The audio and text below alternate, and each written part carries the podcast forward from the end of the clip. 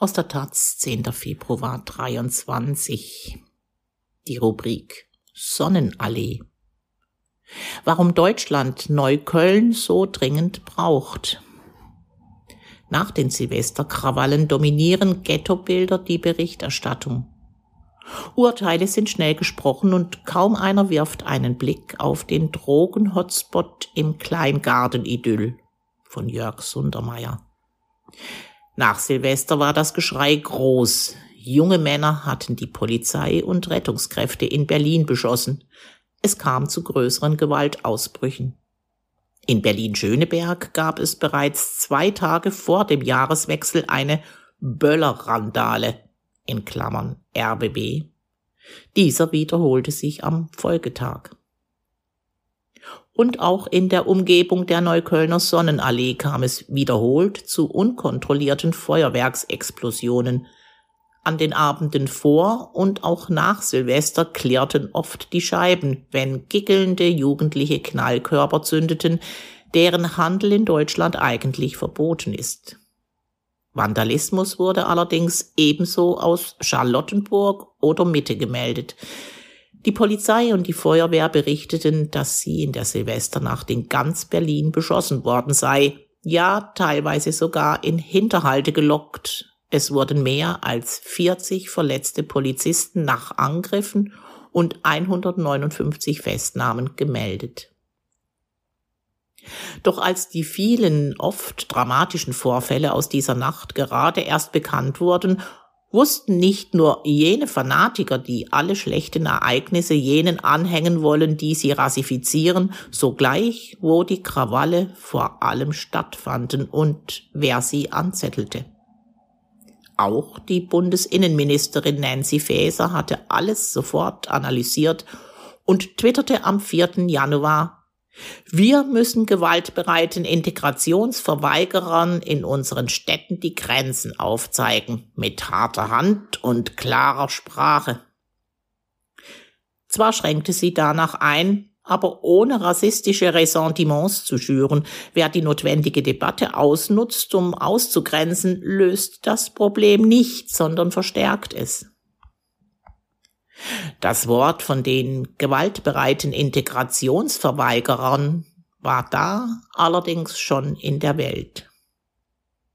Woher Faeser wusste, wer vornehmlich gewalttätig war, ist weitgehend ihr Geheimnis geblieben, denn die Orte, an denen böse geböllert wurde, waren über die Stadt verteilt. Die Berliner Innensenatorin Iris Spranger stellte bereits am 2. Januar fest, Brennpunkte bildeten sich in Schöneberg, Kreuzberg, Mitte, Neukölln und Charlottenburg. Und der Tagesspiegel meldete am 11. Januar unter der Überschrift Es war nicht nur Neukölln, dass es eben nicht nur Fäsers Integrationsverweigerer waren, die randalierten.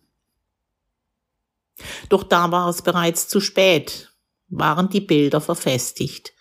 Am 6. Januar etwa besuchte die Sozialdemokratin Faeser Rettungskräfte.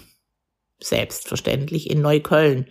Begleitet wurde sie von der regierenden Bürgermeisterin Franziska Giffey, ihrer Parteifreundin. Faeser nutzte die Gelegenheit, um vor großem Medienauftrieb nochmal den Migrationshintergrund der Randalierer herauszustellen – die CDU erkannte auch sogleich den Schreckensort Neukölln als Ursache des Übels. Noch am 16. Januar veranstaltete die Boulevardpostille BZ einen Brennpunktspaziergang mit Jens Spahn durch Neukölln. Mit jenem Spahn also, der zuvor in den Silvesterkrawallen ungeregelte Migration, gescheiterte Integration und fehlenden Respekt vor dem Staat miteinander kombiniert sah, als ergebe das irgendeinen Sinn. Die Bilder waren gesetzt. Viele Artikel hatten als Bild für die Gewalt ein ausgebranntes Fahrzeug an der Sonnenallee gezeigt. Im Hintergrund, hinter einer Bahnbrücke, sind noch Hochhäuser zu erahnen. Es sind Bauten der weißen Siedlung, diese wird von Sonnenallee, Dammweg, Aronsstraße und Dieselstraße eingerahmt und ist im Rahmen des sozialen Wohnungsbaus in den 1970er Jahren als Großsiedlung entstanden, wie die Senatsverwaltung für Stadtentwicklung, Bauen und Wohnen auf ihrer Website mitteilt. Sozialer Wohnungsbau, alle wissen, was das heißt. Elend und Probleme. Und Drogen? Natürlich Drogen.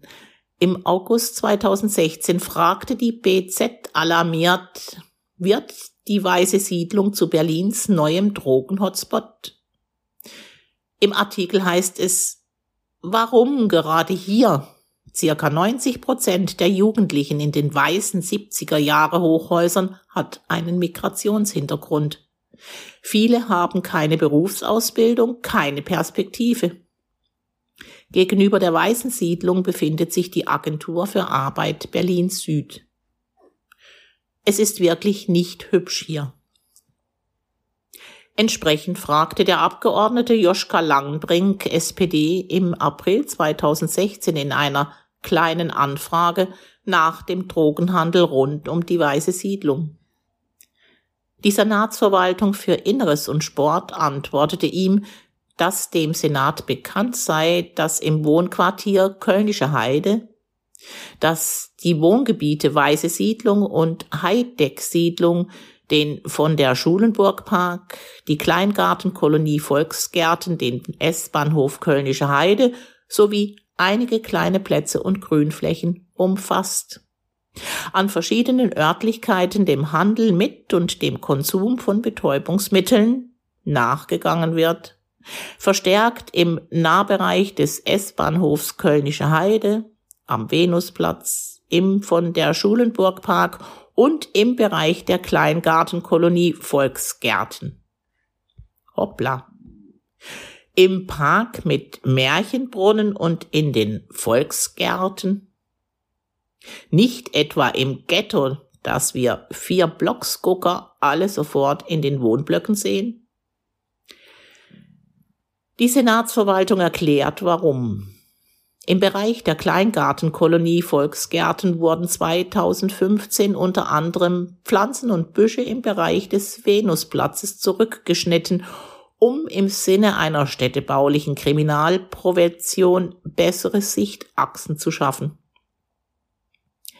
Diese Reduzierung von Abschirmungen führte, verbunden mit den verstärkten polizeilichen Einsätzen, zu einer Verlagerung der Handelstätigkeiten in den Bereich der KGA. Diese stellt aufgrund ihrer ruhigen Lage und Struktur mit vielen Zugängen, Fluchtwegen, gutem Sichtschutz und vielen Bunker-Versteckmöglichkeiten einen attraktiven Handelsort für BTM-Händlerinnen und Händler dar. Horror-Dealer-Bunker im Kleingarten Weiß Fäser das? Er schaudert Spahn. Wo ist die BZ? Sie kommen nicht, denn das Bild passt nicht ins Bild.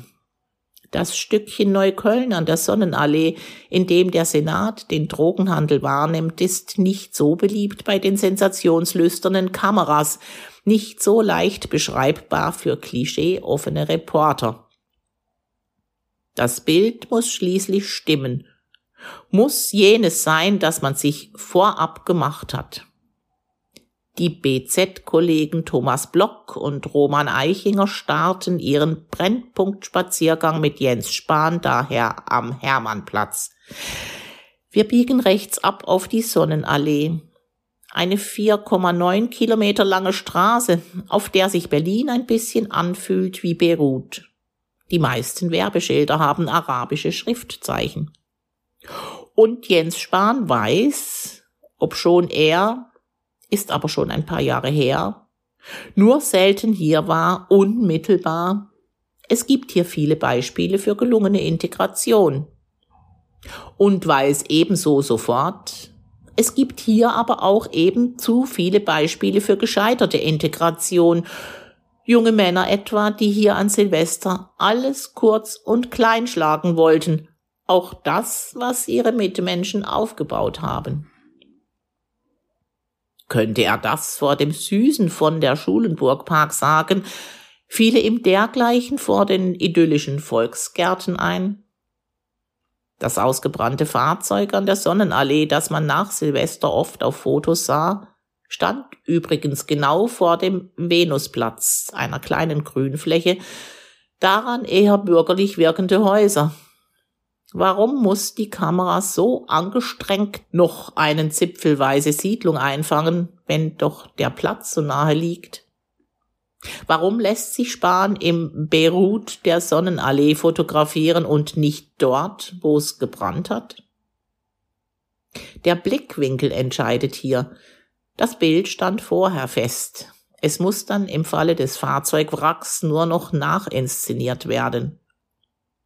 Denn ist das Problem in Neukölln, bleiben die Brennpunkte Schöneberg und Charlottenburg aus dem Fokus und die dortigen Probleme für Menschen in Dahlem oder Bonn unsichtbar. Liegt das Problem im Beirut der Sonnenallee, sind die Erklärungen einfach und einfach rassistisch. Das Bild bleibt, egal wie wahr es ist. Deutschland braucht das Klischee von Neukölln. Berlin braucht das Klischee von der Sonnenallee, damit niemand etwas tun muss. Damit alles so scheiße bleibt, wie es ist. Jörg Sundermeier leitet zusammen mit Christine Liestau den Verbrecherverlag. Er ist Autor des Buches Die Sonnenallee, Bebra Verlag 2016.